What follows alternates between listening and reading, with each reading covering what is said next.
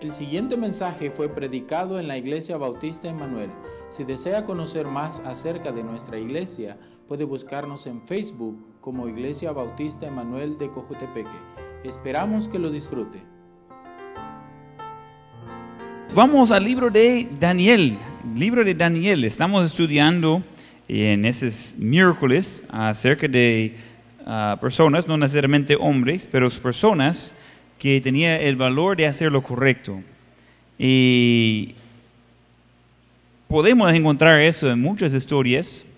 No hay ningún ejemplo perfecto, pero hay varias personas que están registrados en la Biblia y por toda la historia de ser una persona de valor, de ser alguien que hizo lo correcto. A veces es fácil hacer lo correcto. Por ejemplo, cuando como iglesia estamos cantando cantos correctos en, ah, juntos y estamos aquí todos, es fácil de cantar ese canto. No, no hay presión de no hacerlo y, no requiere mayor esfuerzo, es algo que simplemente siente natural de hacerlo valor porque muchos de hacer lo correcto porque muchos lo están haciendo en el momento.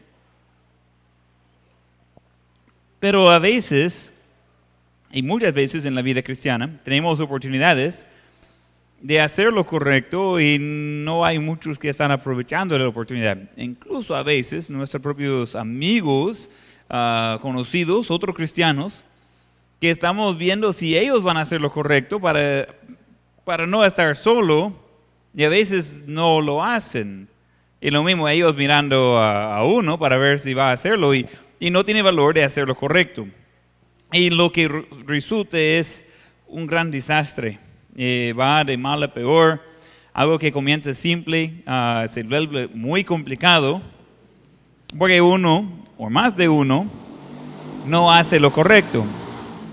En lo que comienza como un eventual, se cambia un hábito y bien rápido su vida ha girado en una dirección diferente y ahora está en un cruce, ¿qué hago? Porque yo sé que es correcto, pero lo que estoy haciendo no es correcto. Y si mis amigos supieran realmente cómo soy, ni va a ser mis amigos, pero no quiero perder a esos otros supuestos amigos, entonces, ¿cómo hago? Y encontramos varias formas de tratar con eso.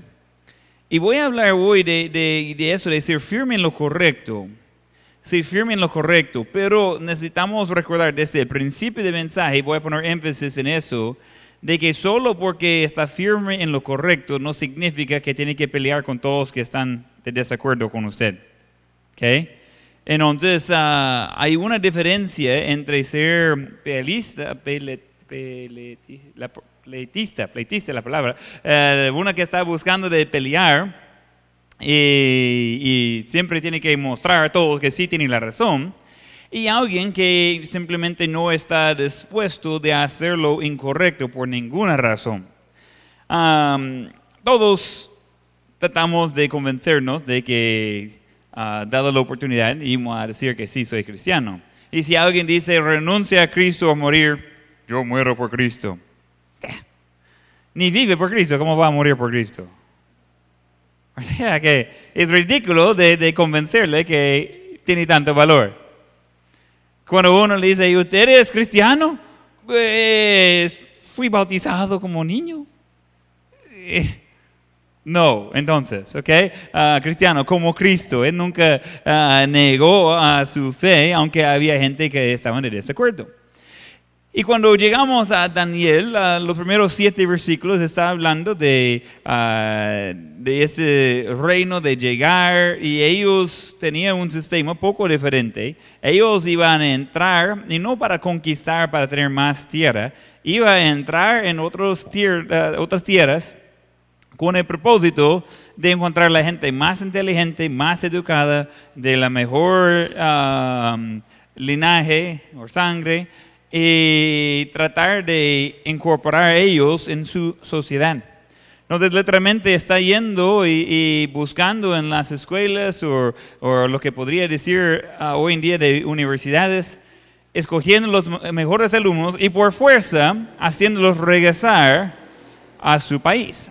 pero están haciendo regresar a su país, Babilonia, no para am, maltratarlos, no para ponerles en un trabajo de, de- de menos prestigio o pago, sino de dejarlos de ser los líderes del país. Interesante. Y entonces eh, ellos tratan bien a esas personas. Es esclavo porque no tiene opción, tiene que venir. Pero los beneficios de estar en Babilonia son sin fin. Eh, es seguro, literalmente tiene la guardia, no solo viendo que no salen, sino siendo seguro que nadie lo molesta eh, a uno. Ah, yo no sé cómo es de vivir con guardia alrededor todo el tiempo, pero eh, se quita muchas preocupaciones cuando la guardia del rey es su, eh, la gente que le, va rodeando todo el tiempo. No tiene que preocuparse por seguridad, no tiene que preocuparse por ladrones o, o muchas cosas que son parte de la vida normal, no le toca. Ah, la comida viene incluida.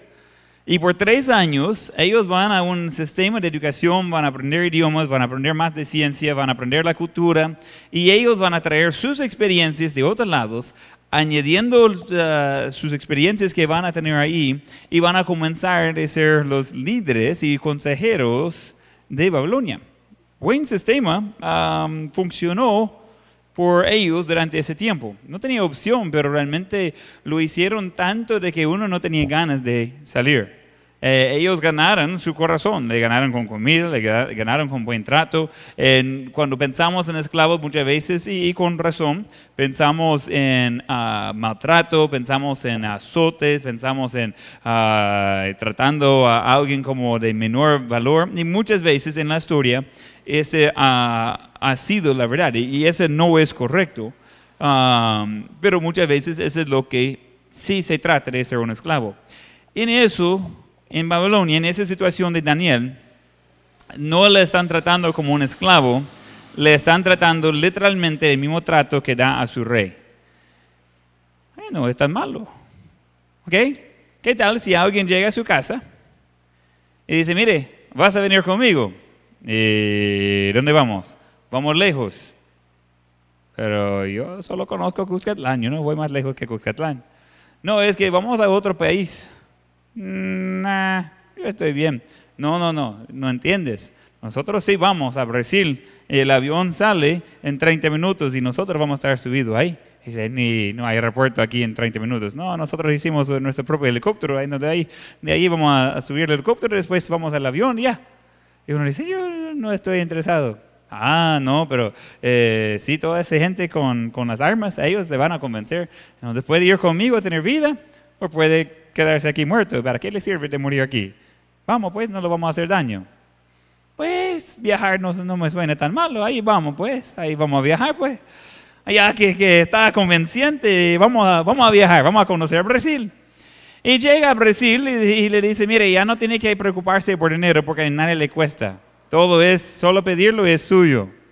Hmm, Nice. Algunos creen que es así cuando visita a la abuela, ¿verdad? Eh, donde- pero eh, todo es suyo, solo pedirlo. Si quiere más ropa, pide la ropa. Si quiere más comida, pide la comida. No hay gasto, no hay problema, no necesita dinero, porque todo está cubierto.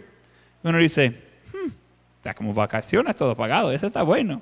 Eh, ya tengo rato de no, de no tener mis vacaciones. Después dice, mire, eh, vamos a comenzar de, de estudiar. Usted dice, ah, no me gustan los estudios. Sí, pero por lo mismo, si no estudia tenemos que matarle ya que le traemos hasta acá, mejor que, que estudie y, y, ah, es gratis.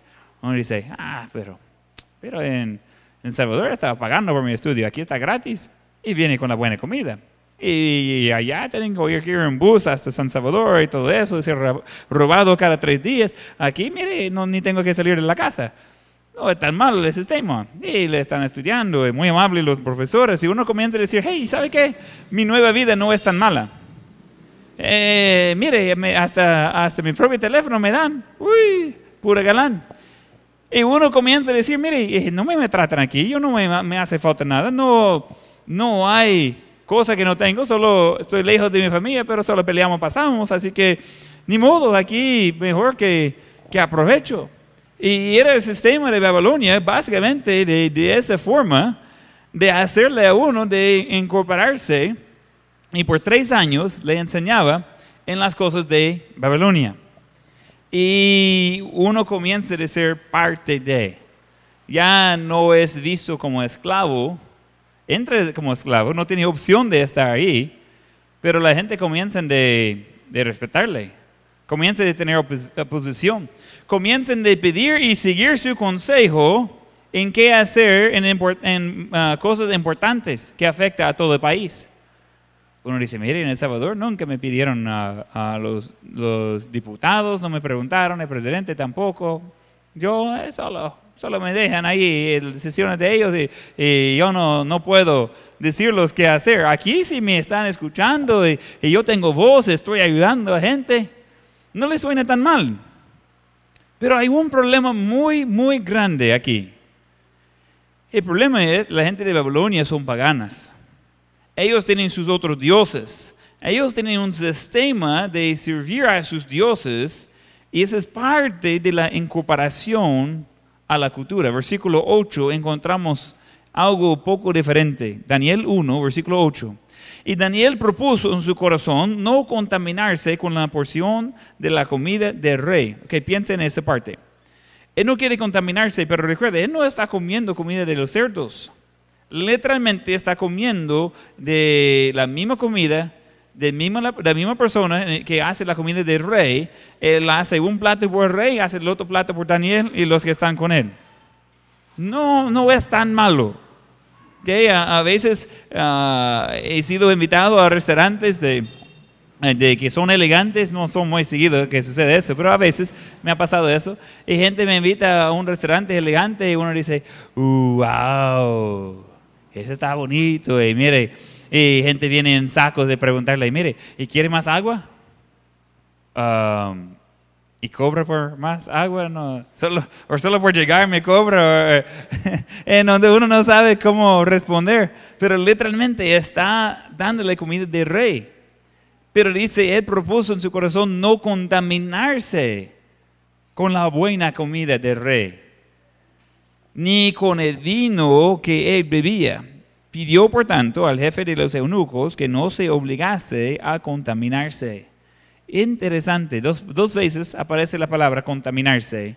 El contexto es que él está recibiendo la mejor comida, el mejor vino y le está llevando eso para que él pueda ser saludable. Es un, literalmente una dieta balanceada. Eh, está hablando de profesionales buscando de darle la mejor comida. Y dice, mire, le veo un poco flaquito, le vamos a, aumentar proteína, le veo un poco ah, gordito, le vamos a, usar eso, el otro, pero profesionales. Y así, un poco más, por favor, aquí ya me hace falta. ¡Qué galán! Mire, algunos si vivimos en un ambiente así que solo pidiendo comida, uy, iba a costar tres personas solo para enrollarlos en la puerta, ¿verdad? Entonces está ah, algo que él dice, yo no quiero eso. ¿Pero por qué? Porque esa comida y ese vino era contra sus convicciones que él agarró como un niño, un adolescente joven, porque probablemente todavía es en esa etapa de adolescencia probablemente ni es adulto aquí, y, está pidiendo, mire, ¿sabe qué? Mejor que yo no voy a comer ni tomar de eso. Eso no es lo mejor. Yo, yo no quiero hacer algo malo porque yo creo que es incorrecto ese tipo de comida. Es incorrecto ese tipo de vino. Y uno dice, pero es del rey. Y el rey dijo que usted lo va a comer. Otra vez, si no cumple, el rey tiene que matarle. Y ah, mira, están los soldados. Y mejor que come, mejor que no. Él tenía una convicción fuerte en su corazón. Pero vamos a encontrar varias cosas aquí que él hizo muy, muy sabiamente. Entonces tenemos un conflicto, tenemos dos creencias de lo que es correcto. Y tenemos un muchacho, junto con sus tres amigos, que quiere hacer lo correcto, aunque no es permitido hacer lo correcto. Es contra las reglas de no comer de esa comida. Hay que comer de esa comida porque el rey quiere ver muchachos saludables. Y a no ser saludable el muchacho, el que está cuidando el muchacho tiene que morir. Ese es inconveniente. Ya vea la preocupación del que está cuidándolo. Mire, yo quiero cuidarlo, yo quiero ayudarle, yo no voy a maltratarlo porque yo tengo que presentarlo al rey. Si él le ve algo uh, que, que, está mal con usted, yo muero. Así que yo le voy a tratar muy bien. Solo comer la mejor comida. Ni yo de, de que cuide de ustedes tiene esa comida. Eso es solo para ustedes. Yo tengo que comer uh, de lo que sobra de otras cosas. Pero yo sí quiero vivir, así que voy a cuidar de ustedes. No, es que esa comida no. Y el que estaba encargado está como, ¿y qué hago? Um, eso no va a salir bien. Eh, tiene que comer eso porque tiene que ser saludable. Y vamos a ver Daniel tomando una decisión, número uno, de rechazar lo bueno por lo mejor. Daniel rechazó lo bueno por lo mejor. Que la comida era buena. La oportunidad era buena la gente la estaba tratando de cuidar, no están tratando de hacer nada malo a él. Excepto no contaron con eso de que se va contra sus convicciones personales. Ese es el problema. No contaron con eso, ese detalle, de que él tenía convicción personal. Él estaba en tierra ajena y todo. A veces nosotros, aún con los amigos, no podemos decir no a algo eh, damos cuenta que alguien eh, nos invitó a, comer y están ellos ah, cocinando con vino y con cerveza y todo eso. Y decimos, ah, qué bien, va a tener un buen sabor. no, ah, es que no quería ofenderles. Sorry, no estoy interesado en comer aquí hoy. Lo siento mucho, yo no creo que es correcto de, de mezclar ni el sabor ni el alcohol con mi comida. Así que, sorry, pero no voy a estar participando ese día ah, no hombre, pero iba a ofenderles. ¿Y cree que Dios iba a ser ofendido si iba a participar? O sea, que a veces estamos en posición que tenemos que decidir a quién vamos a ofender. como una regla es mejor ofender a cualquier persona en vez de ofender a Dios, ¿verdad? ¿Quién cree que es mejor ofender a una persona que ofender a Dios? Ok, entonces ya estamos con eso.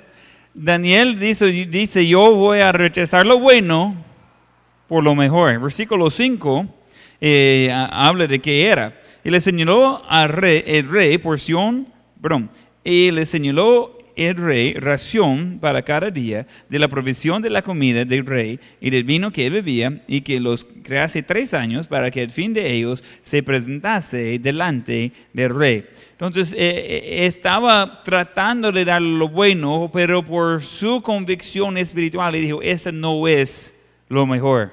Yo voy a rechazar lo bueno para ir con lo mejor. No podría tener ambas cosas. Entonces lo que él pidió era verdugas y agua cuando estaba ofreciendo la comida del rey. ¿Usted cree que la carne no, tenía, ah, no era deseable? ¿No, no cree que era ah, deseable de tener ese vino, el mejor vino? E, es algo que quien no quisiera tener eso y están comiendo básicamente de los más pobres cuando tienen la oportunidad de, y más el mandato, de comer de lo mejor. Pero era el mejor de ellos, pero no era lo mejor espiritualmente. Ah, solo es comida, solo es bebida, no, no pasa nada. No, no, no, no, no. No es solamente comida, no es solamente bebida. E, es poniendo la línea, yo no voy a participar en eso porque no es correcto. Que eso es algo que necesitamos tener esa línea bien establecida. Y todos tenemos una línea en nuestra mente. Hay gente que dice, mire, es que yo no tengo estándares personales. Esa es mentira. Alguien que, que va a tener un estándar de música diferente de mí, todavía tiene un límite a lo que están dispuestos a escuchar. Alguien que tiene un estándar diferente de, de, mí en cuanto a la, ropa, todavía tiene límite en lo que está dispuesto de usar o no usar. Alguien que cree que no hay problema de andar con ropa que yo considero en modesto, tampoco va a salir de la casa desnudo. Entonces sí tiene límites puestos. Solo es donde deciden de poner esa línea y cuando está en la línea no vaya a moverla. Pero la cosa es, donde sea que ponga la línea, alguien va a retar esa línea. Uh, ¿Qué día fue? Ayer, que estaba en discipulado con hermano David. y ah, estaba con una conversación con hermano Walter por un ratito ahí también. Y estaba hablando de eso, que no importa la decisión que tome, alguien lo va a retar en eso. Así que decidir bien dónde está su posición para ser seguro de que eh, cuando gente le están confrontando con eso, tienen la Biblia para responderle. Eh, uno de, poner la posición donde sea, siempre va a encontrar a alguien en contra. Se dice, ay, no me gusta el conflicto, yo, voy a, yo no voy a estar firme en, en nada para que nadie sea ofendido. Se le va a ofender. Es imposible no ofender a otras personas. Y uno dice, ah, pero no me gusta eso, lo siento mucho, esa es la vida no puede evitar eso por completo, porque hay diferentes conceptos de qué es correcto. Mejor que vamos con lo que dice la Biblia, y cuando alguien está de desacuerdo, por lo menos puede decir, mire, pero eso es lo que dice la Biblia, yo voy con la Biblia, así que hable con el autor de la Biblia, y cuando él le da otra razón, ahí me avisa. Y ya échele todo a Dios. Eh, no se preocupe, él aguanta con eso. Él no está preocupado. Pero Daniel dice, yo no voy a entrar en eso, porque eso no es lo que es lo mejor es bueno, pero no es lo mejor. Quiero ayudarles con algo. ¿Sabe qué? A veces la decisión no es entre pecar y no pecar. A veces la decisión es entre lo bueno y lo mejor. Hay cosas en la vida que no son pecado, que igual no es lo mejor que debemos hacer. Voy a darle un ejemplo. Quizás un joven quiere uh, subir a Dios con su vida y va a, buscar una carrera para, para ah, seguir aprendiendo y está buscando dónde estudiar. Probablemente no va a ser eh, pecado de escoger un lugar que no sea lo mejor por lo que va a hacer. No es cuestión de que uno está metiendo en pecado o en moralidad, es simplemente Dios tiene un plan perfecto y Él quiere saber, Él quiere que sepa lo que Él tiene. Entonces es cuestión de lo bueno y lo mejor. ¿Quién quiere hacer lo que Dios quiere para su vida? ¿Quién quiere hacer lo que Dios quiere? Pues sí. El problema es, eso no está escrito en blanco y negro. Y a veces las decisiones no son de pecado y no. Uno dice, mire, ¿qué es mejor? ¿Ayudar a alguien de no morir de hambre o matar a alguien porque tienen hambre? Pues sí, claro, ayudar a la persona para que no muera de hambre en vez de matarlo por tener hambre. Ok, esa es eh, cuestión de, de lo malo y lo bueno. Pero muchas de las decisiones no son así. Es más, hasta la fecha nadie me ha preguntado, dice, mire, pastor, ¿qué hago? Es que mi vecino tiene hambre y no sé si matarlo o darle comida. o sea, esas no son las decisiones que, que nos enfrentamos. Eh, uno dice, ¿cómo ayudo? Y, es cuestión de lo bueno y lo mejor. Y en eso hay formas buenas y formas mejores de poder ayudar a otras personas. Entonces, muchas veces en la vida tenemos que decidir qué es lo más correcto, qué es lo más seguro, qué es lo que va a ser más agradable a Dios. Y uno dice, ah, estoy inseguro, vaya con lo más seguro. Vaya con lo más correcto. Dios va a bendecir eso y le va a dar sabiduría si le va pidiendo. Vamos a Tito 2 y versículo 7. Tito capítulo 2.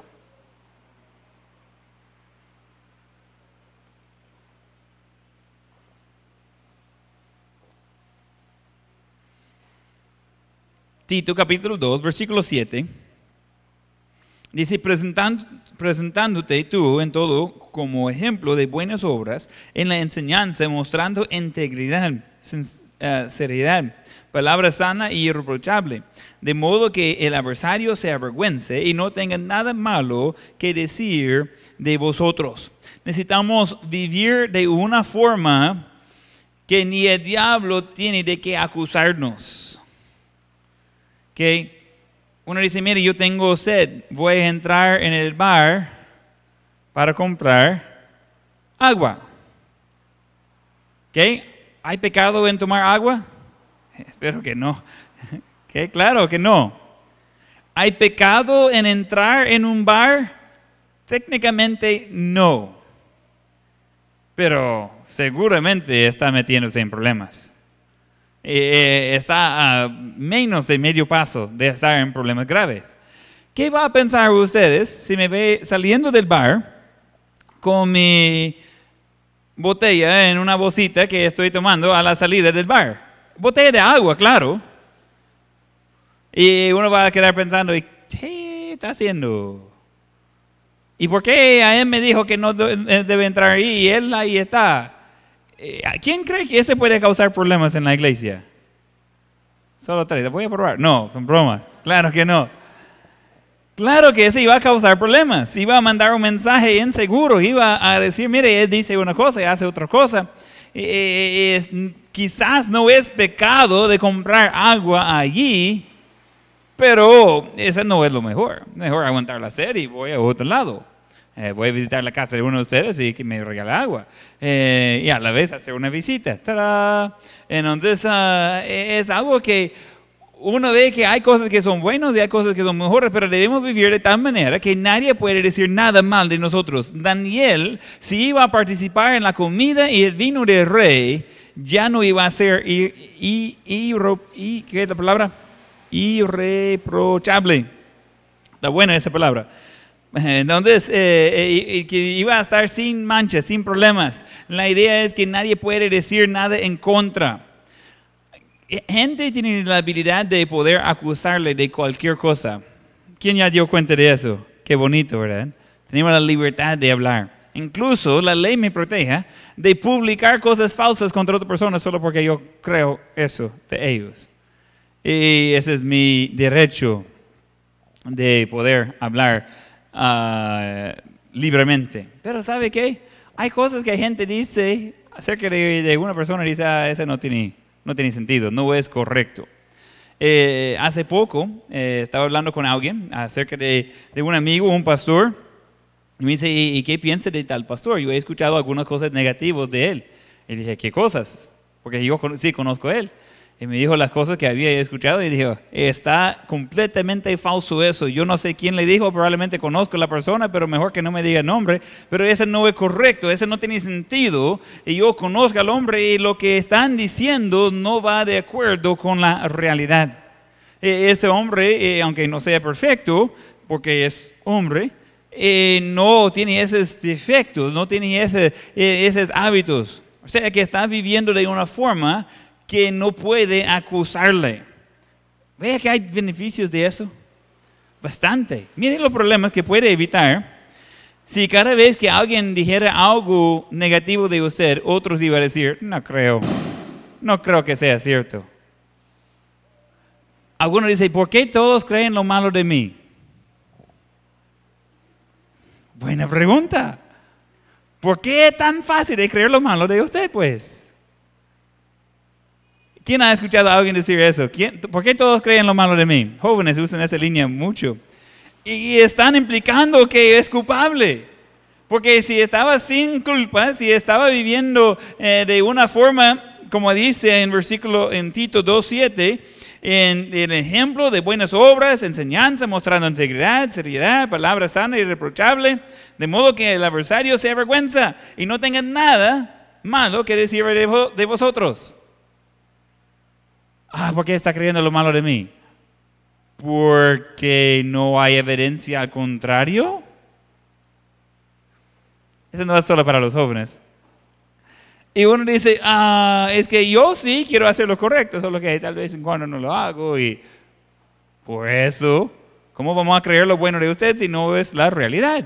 Daniel decidió de ir con lo bueno, de dejar lo bueno para ir con lo mejor. ¿ok? Entonces es algo que necesitamos también aprender y, y aplicar en nuestras vidas. Número dos, Daniel presentó su diferencia de opinión sin hacerse un enemigo. Uh, podría predicar el mensaje completo aquí. Él presentó su diferencia de opinión sin hacerse un enemigo. Vamos al versículo 8, regresando a Daniel, capítulo 1, versículo 8, que es donde comenzamos, y vamos a leer algunos versículos más. Y Daniel propuso en su corazón no contaminarse con la porción de la comida del rey, ni con el vino que él bebía. Pidió, por tanto, al jefe de los eunucos que no se le obligase a contaminarse. Y puso Dios a Daniel en gracia y en buena voluntad con el jefe de los eunucos. Y dijo el jefe de los eunucos a Daniel, temo a mi señor el rey, que señaló vuestra comida y vuestra bebida, pues luego que él vea vuestros rostros más pálidos que los de los muchachos que son semejantes a vosotros, condenaréis para, para con el rey mi cabeza. Ahí hay problema. Sigue entonces, eh, versículo 11. Entonces dijo Daniel al Mesal, que estaba puesto por el jefe de los eunucos sobre Daniel, Ananías, Misael y Azarías. Esos son los otros tres, eh, los mismos que fueron echados en el horno de fuego más adelante. Ellos aprendieron la lección aquí y le ayudaron más adelante. Versículo 12, donde Daniel dijo, te ruego que hagas la prueba con tus siervos por 10 días. Y, no nos den, eh, perdón, y nos den legumbres a comer y agua a beber comprará luego nuestros rostros con los rostros de los muchachos que comen de la, de la ración de la comida del rey, y haz después con tus siervos según veas. Ah, qué interesante. Daniel dice, estoy de desacuerdo. Yo estoy pidiendo que no me va a obligar a contaminarme. Pero dice, yo tengo mis órdenes. Si yo no cumplo con eso y, y, el rey se ve a usted enfermo o menos fuerte que los otros, yo voy a tener problemas. Tenemos una diferencia de opinión. Eh, ¿Cómo se llama? Melzar, creo que es, ajá, Melzar, él cree que es mejor obedecer a su rey y su jefe. Daniel cree que es mejor obedecer a su Dios, que es desconocido al Melzar. ¿Quién tiene la razón? Pues Daniel, pero Melzar es quien tiene los órdenes. Y Melzar es quien va a morir en esa ocasión. No es Daniel que está en peligro. Todavía él es de mucho valor. Es mucho más fácil reemplazar a la persona que le va a dar comida que reemplazar al nuevo esclavo. Interesante. O sea, esa persona sí tiene interés en ver a Daniel y los otros que están con él de salir bien, porque él sabe que en cualquier momento yo podría ser quitado pero ellos no. Si el rey se encuentra problema con ellos, a mí me va a matar y poner a otro para enseñarle bien a, ellos. Buena incentiva. Eh, hoy en día perdimos de trabajo, allí perdí la cabeza. Un poco más difícil recuperar. Uno pierde un trabajo, vaya a buscar otro. Uno pierde la cabeza, no están vendiendo otra del mismo tamaño. ¿ok? Y es cosa seria, él está muy interesado. Daniel está pidiendo algo que está poniendo en peligro a la otra persona, no a su propia persona. Entonces, tiene razón de que él va a ser un poco sabio en eso. Él quiere tener un buen resultado. Ellos no están de acuerdo, pero no han puesto a pelear. Eso es algo que muchos, cuando encontramos a alguien de diferente opinión, asumimos que ellos son el enemigo. Puede ser un hermano, puede ser un cónyuge, puede ser otro hermano en Cristo, de ver que alguien piensa diferente, de repente son el enemigo. Y es más, probablemente todavía son hijos de Satanás. ¿Por qué? No, es porque el culto debería comenzar a las seis y no a las cinco. Oh, cosa seria. En la iglesia donde estaba creciendo en Ohio, el culto allí es a las, a las 7 de la noche. Todavía la mayor parte del año todavía está fuera del sol a esa hora, porque está más arriba. Eh, entra ah, en el culto y durante el culto se hace oscuro y uno se regresa a casa en la oscuridad. Pero todo es a un horario más tarde, es diferente cultura. Entonces, ah, los negocios abren a las 8 o a las 9 cierran a las 5 ah, o 6 de la tarde. En lo que cuesta llegar a la iglesia, el culto era a las 7 de la tarde, domingo y miércoles. Eh, y escuela dominical a las 10 de la mañana. Entonces, uh, había una familia en la iglesia que estaba molesto porque salía el, el culto comenzó a las 7 y no comenzó a las 6. Porque de la iglesia que ellos habían dejado con problemas antes, el culto era a las 6 donde ellos entran y comienzan a hacer como un problema en la iglesia porque hay cultos a las 6 y no a las 7 de la noche. Imagínense. Mientras que hay billones de personas que están en camino al infierno, hay cristianos peleando a qué hora va a tener culto. ¿Está viendo un problema ahí? Y literalmente se puso en contra al pastor físicamente, eh, gritándole ahí y que le iba a dar duro después de un culto, porque salió después de la hora que él creía que era correcto. Y yo como, creo que niño todavía, yo como, wow. Y ya que sé un poco más y dijo, ah, mire, todavía existen eso que la gente por la cosa más pequeño va a ponerse enemigo de otra persona solo porque no están de acuerdo. Daniel tuvo sabiduría de poner de, de, diferente opinión, presentar su diferente opinión, sin hacerse enemigo con la otra persona. Qué bueno. Pruébalo en su matrimonio, funciona nítido. Pruébalo con sus padres, funciona nítido. Solo porque gente piensa diferente no significa, ojo, ni significa que uno está equivocado. Hay gente que cree diferente y ambos pueden tener la razón. Hay algunos hechos en los cuales no puede decir que ambos tienen la razón. esa camisa es, no sé, turquesa. Pero si alguien me dice, no, yo creo que es un tipo azul-verde, tiene razón. Va. Pero si alguien me dice, es rosado, no, es que no, no es así no, no es que ambos tenemos la razón. Pero si uno comienza a decir, mire, nuestro dice, yo no sé todos los colores que existen. Ah, para mí hay como cinco. Eh, y alguien dice un color y digo, y ese es un color, ¿verdad? Sí, eh, y digo, ¿en qué familia está?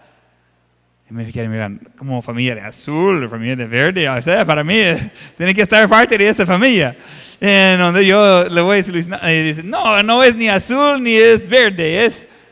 Y yo como, pero más azul o más verde, porque yo, yo, yo no veo tantos colores así. Y uno dice, no, pero ese, ese es. Ah, va, usted tiene la razón. Yo voy a decir que es azul y usted puede decir que es ese otro color. Ni puedo pensar un ejemplo porque no, no me peguen esos nombres. Entonces, eh, puede ser que ambos tienen la razón, aunque realmente no están de acuerdo. Pero hay otras cosas en las cuales necesitamos decir, mire, mi posición es correcto yo sí necesito estar firme en eso. Yo creo firmemente en lo que estoy diciendo, pero eso no significa que tú eres mi enemigo porque no estás de acuerdo. Y, necesitamos aprender eso de Daniel. Eh, en vez de ponerse a pelear con ese hombre, él dijo, mire, buscamos un plan. ¿Y qué tal si hagamos una prueba? Diez días, menos de dos semanas. O sea, tenemos tres años para estar en buena salud antes del rey. Probamos aquí y evaluarnos y después usted toma la decisión. Mire, ese jefe de los eunucos, Melzar, él está pensando, 10 días. Aunque en ese tiempo se, se baja cinco libras, yo puedo recuperar eso. Eso no es nada. Yo tengo mi tiempo. Bien, ah, pues, y yo decido después. Ah, Daniel está un poco negociando. Lo que está haciendo es está presentando la diferencia de opinión sin pelear. Nosotros no tenemos que estar dispuestos de morir en cada monte en lo cual nosotros encontramos algo bueno. Uno dice, mire, yo creo eso, estoy dispuesto de morir por esa creencia. Hay cosas así en lo cual estoy dispuesto a morir con esa creencia. Hay cosas en las que simplemente no voy a pelear con nadie. ¿Y para qué? Eh, ellos pueden estar equivocados si quieren, yo no voy a ni discutir con ellos. Y, hay cosas de que sí vale la pena y hay otras cosas que, ¿y para qué? Uno dice, mire, el culto debería estar a las 8 de la noche o a las 12 de medianoche. Dele, ahí mándame un mensaje de cómo salió al final. Yo voy a estar meditando profundamente en ese momento. Que yo no voy a pelear con ellos. No voy a entrar en todas las razones eh, teológicas por qué no debe estar a esa hora, por qué no lo hago a esa hora. Eh, no me interesa. Estaba en un, ah, una conferencia de jóvenes. En esa ocasión había casi 500 jóvenes con sus pastores en un auditorio enorme. todo rústico, todo abierto ah, en el en el campo y estaba completamente lleno. Había gente en la parte de abajo, había un segundo, ah, segundo piso, todo estaba llenísimo. Y había un predicador ahí Y él comienza a predicar y está comenzando a predicar contra cosas que yo ni sabía que, que era. Pero él estaba bien convencido de que todo lo que no estaba de acuerdo con él eh, estaban malo. Y él agarra su Biblia y dice, mire, la única Biblia que sea buena es la Biblia con cubre de rojo, porque rojo es la sangre de Cristo. Cualquier otra niña que anda predicando de Biblia de negra no es salvo. Yo estoy a la par de mi pastor. Ambos tenemos Biblias negras, ¿verdad? El, el- el cuero, ¿verdad? Ah, y yo como, yo miro a mi pastor, él mira a mí y me dice, "Hmm, no sabía. Y él va hablando, ah, diciendo a, a algunos de los mejores predicadores en esa parte de- del país y está llamándoles niñas que, no, que ni son salvas. Y yo como, ese hombre tiene problemas. Y creo que los problemas de él son más altos que cuello. Es cosa seria. Él tiene problemas en la cabeza. ¿Y por qué va a poner a pelear con todo? Porque él prefiere una Biblia que tiene forro de que sea rojo. ¿Alguien puede decirme qué color era el forro de la Biblia de Jesús? Mire cómo comenzamos de, de tener cosas tan importantes. Gente que dice, mire pastor, yo creo que eh, eh, la forma de hacer el nudo, hay ocho nudos diferentes para las corbatas. ¿Quién ya sabía eso? Hay ocho de los como más comunes, quizás hay más, pero hay ocho de los formales. Ese es como número uno, lo más básico. Ah, yo he probado con otros, no me gusta, yo me quedo con eso, le he hecho miles de veces y siempre me queda igual, yo estoy contento. Pero hay gente que dice, miren, un predicador que, que predica con, ni recuerdo los nombres, pero que predica con, digamos, número uno, esa persona ni, ni tiene la sofisticación para abrir la palabra de Dios. Y yo como, ¿y qué tipo de nudo usó Jesús cuando estaba predicando? O sea, si vamos a entrar en esas cosas, ¿por qué está tan dispuesto de condenar a alguien solo porque tiene otra opinión? ¿Está viendo eso? Y lo hacemos toda la vida. Toda la vida. Hacemos eso en casa. Si va pensando de regreso en su casa hoy, probablemente condenó a alguien por tener diferente opinión en algo. Y le suena algo así. ¿Y por qué hizo eso? ¿Y por qué dijo aquel? ¿Y, y- y por qué lo está haciendo de esa forma? No significa que es incorrecto solo porque está haciéndolo de otra forma de lo que iba a hacer. No vaya condenando a otro solo porque tiene diferente opinión. Puede estar de desacuerdo y todavía ser amigos. Qué cosa, qué increíble. Un día en un funeral de la policía, ah, estamos ahí como coordinando cómo iba a ser el funeral. Yo iba a tener una participación y también el sacerdote iba a tener una participación. Yo no con- conocía a él um, hasta este momento. Entonces, el, el encargado, el sargento que estaba dando las indicaciones, dijo, mire, ah, tú vas a hacer tal cosa, tú vas a hacer tal cosa, y ya. Yo, estaba súper tranquilo con eso, no me daba ningún problema. Eh, mi parte era representar el Evangelio. Estoy de acuerdo, ahí voy a usar la Biblia y estamos bien. Después el sacerdote como me acercó y me dice, "Eh, mire, ¿qué tal? ¿Cómo estamos? Y yo, "Ah, no, yo estoy muy bien. Y dice, no, pero ¿cómo, cómo estamos nosotros? Yo digo, pues, gusto conocerle, no sé cómo responderle. no, no, no, pero no tiene problema de que yo también voy a tener participación ahí. Y digo, yo problema con usted. Yo no tengo problema con usted. Yo no estoy de acuerdo, yo no, no le dije, no estoy de acuerdo con lo que va a predicar, pero no, no tengo problema con él. Ah, pidieron a él de hacer su, su parte, pidieron a mí de hacer mi parte. Ya. Ya fuimos y nos peleamos. eh, el, el pastor y el sacerdote peleando en frente de 100 policías en, en un funeral. Qué bonito sería eso, ¿verdad? ¿Y para qué? Solo porque estamos de diferente opinión no significa que voy a condenarle o que le voy a hablar mal de él o voy a pensar mal de él. No, no se trata así. Y nosotros hacemos eso muchas veces, incluso con otras personas que aman a Dios. Voy a dar una pista. Voy a dar una pista. La próxima vez que quiere pelear con un cristiano, necesita recordar algo muy, muy, muy importante. Y ese cristiano puede ser su cónyuge, puede ser su hijo, su padre, puede ser alguien en su iglesia o quizás otra persona. Dios proteja a sus hijos. Cuidado si va a ponerse en contra de uno de ellos. Pero yo también soy hijo de Dios. Sí, pero los malvados siempre son tratados diferentes. Entonces no vaya yendo contra un hijo de Dios. Dice, entonces ¿con quién voy a pelear? Con los inconversos. Si los cristianos están con- peleando con los inconversos, ¿quién va a ganarlos para Cristo? Dice, entonces si no puedo pelear con los inconversos y no puede pelear con los cristianos, ¿con quién pues? Con los que queden. ¿Qué? ok? Los que no son ni cristianos ni inconversos. Y uno dice, ¿y quién sería ellos? Ah, no, no estoy seguro, realmente solo dos grupos de personas hay. Es que necesitamos cambiar la mentalidad. Y no tenemos por qué estar peleando con otra persona solo porque no estamos de acuerdo. Vamos a Proverbios 15, 23. En Proverbios 15, casi como cada tercer versículo, ah, trata con el uso de, de las palabras y la boca. Eh, sería bueno ver todo el capítulo, pero no vamos a hacer todo hoy. Algunos que quizás tienen más problemas con eso necesitan estudiarlo bien.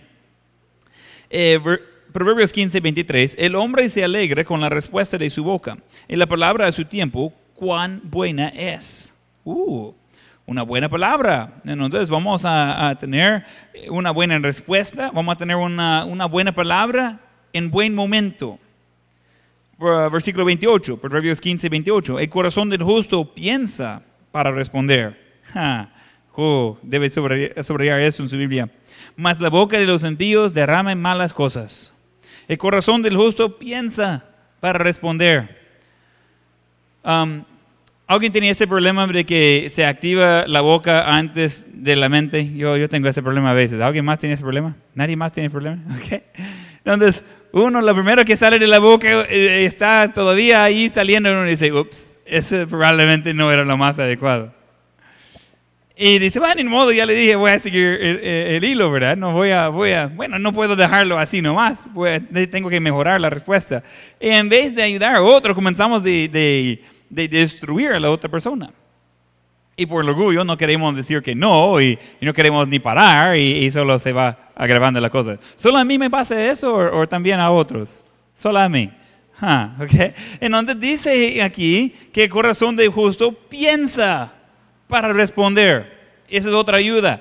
Pensar antes de activar la boca, antes de hablar. Algunos dicen, ah, es que yo soy, yo soy así, rápido respondo. Ah, pero el justo piensa antes. Pero no se preocupe. Eh, todo el capítulo ah, da como comparaciones. Segunda parte del versículo habla de los que no lo hacen. El corazón del justo piensa para responder. Más, o sea, al otro lado, la, la boca de los impíos demara malas cosas.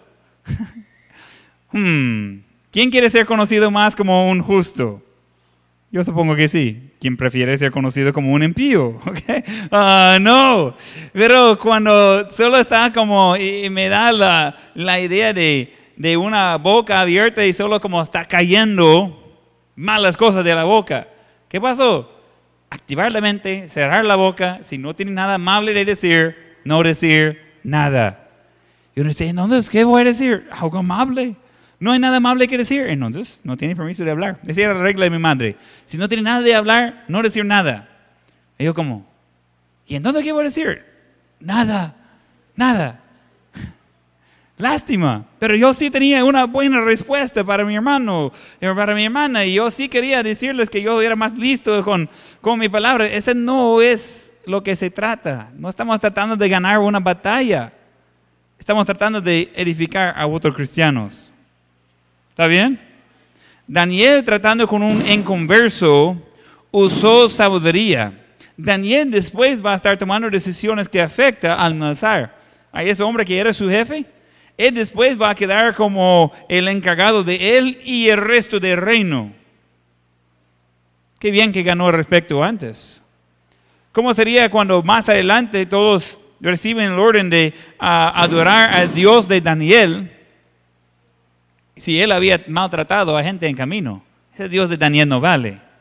Ah, pero Daniel tenía un buen testimonio. Él sabía cómo eh, estar de diferente opinión sin pelear con la gente, sin ponerse como enemigo. Entonces ya estaban dispuestos de escuchar de su Dios también. Número tres, Daniel mostró sabiduría en cómo ganar sin pelear. En cómo ganar sin pelear. como repito, hay algunas cosas por lo cual estoy dispuesto a pelear.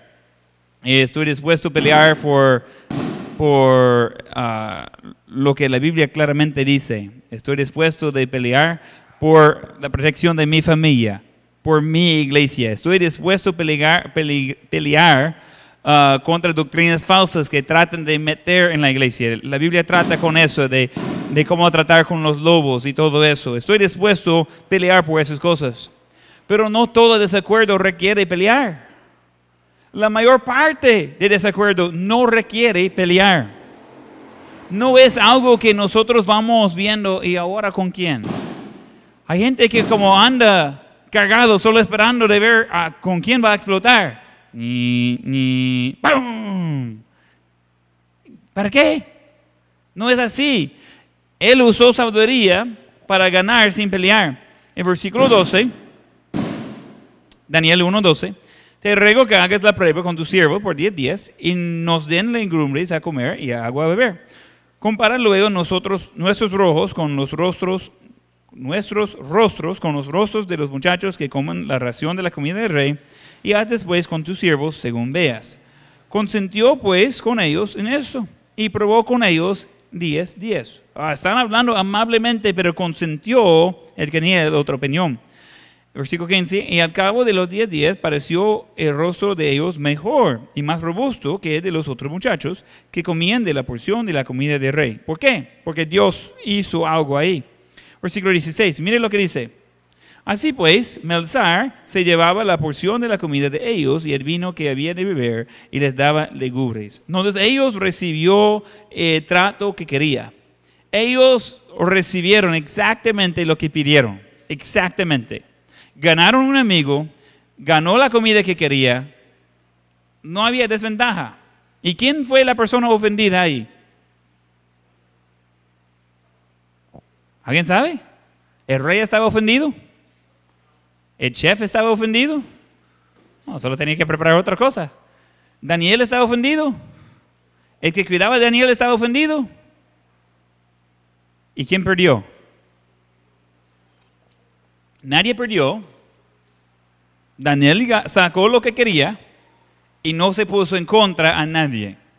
Tuvo valor de, de- de pararse por lo que quería, por estar firme en lo que él creía que era correcto. Tuvo valor de, de mencionar su punto de vista, pero lo hizo con sabiduría para tener el resultado que quería. No era necesario pelear. No era necesario que él iba a, a atacar a, a la guardia, quitar una espada y comenzar de, de atacar Melzar. No era necesario. Todos ganaron, básicamente. ¿Por qué? Porque usó sabiduría. Hagamos una prueba. Probamos a Dios en eso. Porque es la razón que uno iba a comer solo verdugas y estar más robusto en 10 días. Es porque Dios hizo algo ahí. Y dijo, mire, ha- hagamos una prueba. Eh, eh, podemos ver que va a estar bien. Usted no va a estar en problema con el rey, él no va a decir nada. Eh, no va a estar en problema con nosotros, nadie va a estar mal. Pero necesitamos usar sabiduría para eh, recibir lo que queremos. A veces queremos entrar y solo destruir, porque alguien tiene otra opinión. Necesitamos pensar bien las cosas. Necesitamos considerar qué está pasando. Y necesitamos muchas veces recordar con quién estamos hablando. Piénselo. Si iba a reconocer el daño que hace discutiendo con alguien, que sea en su familia, que sea en su iglesia, que sea en su lugar de trabajo, ese hace daño, ese quita el sueño de la otra persona, ese le hace un efecto negativo, dura por mucho tiempo. Todavía puedo recordar eh, algunos compañeros malvados que yo tenía en diferentes trabajos. Eh, todavía eh, pensando en ellos, yo estoy como, "Ah, qué gente. Y no sé, espero que ellos no, no piensen de mí de esa forma, pero son cosas de que uno hace eso a veces en su propio hogar, en su propia familia, en su propia familia de la iglesia. Y está haciendo daño. Ahora, si va a sacarlos afu- afuera y decir, mire, yo quiero saber si de verdad quiere destruir la vida de la otra persona. Van a decir que no. Hay, hay muy poca gente que de verdad van a admitir que quieren destruir la vida de otras personas.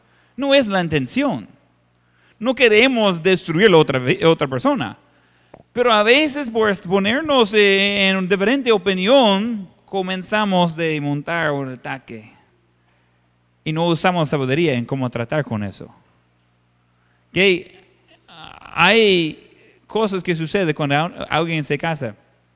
Eh, cosas que antes nadie decía nada, hoy es algo que tiene que ver. Cuando eh, nos casamos, eso fue hace más de 12 años, por la primera vez era importante qué hacía con mi ropa sucia a quitarlo. Porque yo estaba acostumbrado de vivir como solteros, estaba eh, limpio mi, mi, cuarto, pero la forma que yo cuidaba de mi ropa sucia no era muy correcta. Y ella me, me dice, muy amable, me dice, tenemos un lugar donde puede ponerse ropa sucia. Y digo, como no está bien así en el suelo, ¿verdad? o sea que usted, para usted es mejor que yo lo he hecho ahí. Hasta, hasta allá tengo que ir para poner mi ropa y no aquí. Uy, ese de ser casado es cosa difícil, mire. Uno que, que, que está acostumbrado de, de solo dejar sus su, um, cepillo de dientes, de dejarlo ahí, solo ahí pues. Y Esther dice, hey, ¿quiere que compremos un, un, lugar donde, donde como guardar eso? ¿Y para qué? ¿Y para qué vamos a gastar en eso? No, solo para dejarlo ordenado y limpio. Y yo como, ahí estaba recto, pues. ¿Qué, más quiere? Son retos grandes en la vida, mire hasta, hasta la salvación de uno se va haciendo probado con esas cosas, ¿verdad?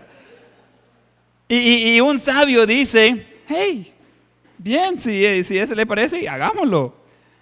Un normal, decimos, ¿y para qué? No, no vamos a gastar dinero en esas cosas. Déjelo, ese es mío, no le va a tocar tampoco. Ah, eso va a ayudar al matrimonio. Y después viene la, la pobre muchacha y, llega a la, iglesia y quiere hablar con el pastor, esposa del pastor, mire, yo hice un gran error en casarse con ese hombre. ¿Y qué pasó? No, hombre, es grave la cosa. ¿Y qué pasa? Al final, mire, no ponga su, su cepillo de dientes ahí, sino que la deje en otro lado. Es, no sé si podemos estar juntos. Ay, no, eso sí es serio. Hay que tratar con eso. Y uno dice, ah, pastor, ese es ridículo es la mitad del ridículo de la mayor cosa de, de lo que sucede en matrimonios, en familias, en iglesias. Y viene de eso, de no tener sabiduría de cómo tratar con la cosa. Quiero que practique esas palabras conmigo. Entonces, uh, eso le va a ayudar bastante. A veces necesita decir esas tres palabras. Va a salvar su matrimonio, su sanidad, su vida quizás. ¿Okay? Tiene la razón. ¿Okay? Decirlo, practica conmigo. Tiene la razón. no, no puede, ¿qué? no puede, pobrecito. Vamos a practicar otra vez. Tiene la razón. Que es algo que a veces tiene que decidir, mira, ¿y sabe qué? Bien. Aunque si estoy de acuerdo o no, yo no voy a pelear con eso. Yo voy a usar sabiduría y yo voy a buscar cómo resolver eso. Incluso si ese implica un cambio a mi parte. Ahora, estoy hablando de más de solo eh, cómo hace con sus ah, cosas de cuidado personal. Estoy hablando en la vida general. Nosotros necesitamos estar dispuestos de decir, ok, gracias por decirme. Yo no, no había capturado eso, estoy dispuesto de hacer un cambio. Y uno dice, mire pastor, pero si hago eso, vas a saber que ha vencido y, va a venir otra cosa después. Yo no recuerdo el momento que entramos en la, en la batalla. ¿Verdad? Ni en el hogar, ni en la iglesia. Eh, nosotros no estamos viendo al enemigo. Quiero que vea a la gente alrededor. Ahí usa sus ojos, vea a la gente que está presente ahorita. Ninguno de esos es el enemigo. El enemigo se llama Satanás. Pongamos el enfoque en contra él. ¿Le parece? Dice, mire pastor, ¿por qué está tratando con eso? Porque el diablo, tan listo que es, sabe que con una cosa tan pequeñita así, se puede destruir una familia, un matrimonio, una iglesia, solo porque hay gente no tiene sabiduría de cómo tratar con las diferencias. ¿Quién quiere ser conocido como un sabio? El que anda con sabios, sabio será. Entonces está en buena compañía. Vamos a Colosenses 4, 4. Colosenses 4, 4.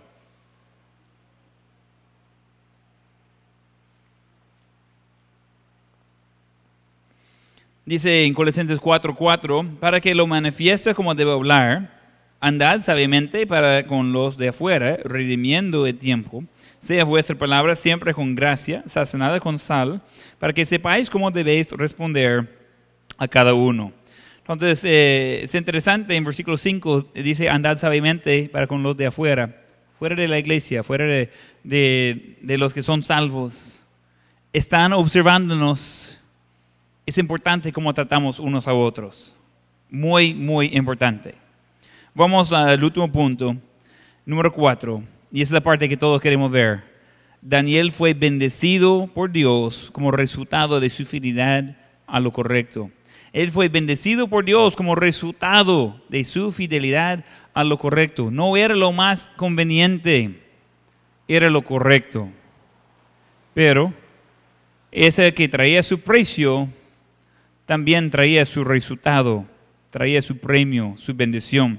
Eh, regresando a Daniel 1, 17 esos cuatro muchachos, o sea, esos cuatro que no comieron de la buena comida, sino que quedaron con lo mejor a servir a Dios, esos cuatro muchachos, Dios les dio conocimiento e inteligencia en todas las letras y ciencias. Y Daniel tuvo entendimiento en toda visión y sueños. Pasados pues los días al fin de los cuales había dicho el rey que los trajesen, el jefe de los eunucos los trajo delante de Nabucodonosor a él. Y el rey habló con ellos y no fueron hallados entre ellos, entre todos ellos, otros como Daniel, Ananías, Misiel y Azarías. Así pues, estuvieron delante del rey en todo asunto de sabiduría e inteligencia que el rey les consultó, los oyó diez veces mejores que todos los magos y astrólogos que había en todo su reino. Ellos están como recién graduados y están haciendo literalmente 10 veces mejores de los profesionales. ¿Por qué? ¿Qué pasó? Dios es quien dio eh, conocimiento, es que dio la inteligencia, es que le dio el favor. Era un resultado directo de su obediencia a Dios y de estar dispuesto de pagar el precio de estar firme. Y decimos, ah, mejor no voy a decir nada mejor voy a seguir el mejor voy a, no quiero ofender a nadie, así que voy a participar, aunque no sea lo mejor. Uh Dios nunca va a bendecir eso. No tiene que pelearse solo porque está de diferente opinión, pero debería estar firme en lo que es lo mejor. Y eso requiere valor, pero vale la pena en gran manera. Vamos a ver en el Antiguo Testamento Dios promete de bendecir eso. Vamos a Deuteronomio 28, versículo 1. Deuteronomio 28, comenzando versículo 1. Y realmente podríamos, vamos a ver algunos versículos, pero sigue el capítulo hablando más de lo mismo. Deuteronomio 28, versículo 1. Acontecerá que si oyeres atentamente la voz de Jehová tu Dios para guardar y poner por obra todos sus mandamientos que yo te prescribo hoy, también Jehová tu Dios te exaltará sobre todas las naciones de la tierra. Entonces, solo mencionando, versículo 1, está hablando, si oyeres, si obedeces, si sigues lo que está poniendo. Y vamos a continuar, versículo 2. Y vendrán sobre ti todas esas bendiciones y te alcanzarán si oyeres la voz de Jehová tu Dios. Bendito serás tú en la ciudad y bendito tú en el campo. Bendito el fruto de tu vientre, el fruto de tu tierra, el fruto de tus bestias, la cría de, tus vacas y los rebaños de tus ovejas. Benditas serán tu, canasta y, tu arteza de, amasar. Bendito serás en tu entrar y bendito en tu salir. Y sigue y sigue y sigue. ¿Quién quiere ser bendito en su entrar y salir? Todo lo que toca a su mano ¿Quién quiere ser bendito así? Pues sí. Ok. Vamos a regresar al versículo 1. Que si oyeres atentamente la voz de Jehová tu Dios para guardar y poner por obra todos sus mandamientos, yo te prescribo hoy, también Jehová tu Dios te exaltará sobre todas las naciones de la tierra. Y todas las bendiciones que siguen después de eso. Wow, qué bien, solo eso, solo eso. Solo tiene que obedecer a Dios, estar dispuesto de estar firme. Le salió bastante bien por Daniel. Ah, sí, pero le echaron al pozo de los leones y él salió caminando. O sea que no es que siempre va a ser fácil la vida, pero Dios le cuida en camino. ¿Quién prefiere estar en el lado de Dios? Las dificultades vienen, mejor que estemos en el lado ganador. Eso viene por nuestra obediencia a Dios. No estar satisfecho con algo aceptable, no estar satisfecho con algo que sea solo bueno. Siempre esté eh, completamente convencido que tiene que ir con lo que es lo mejor. Vamos a tener ojos cerrados y rostros encanados.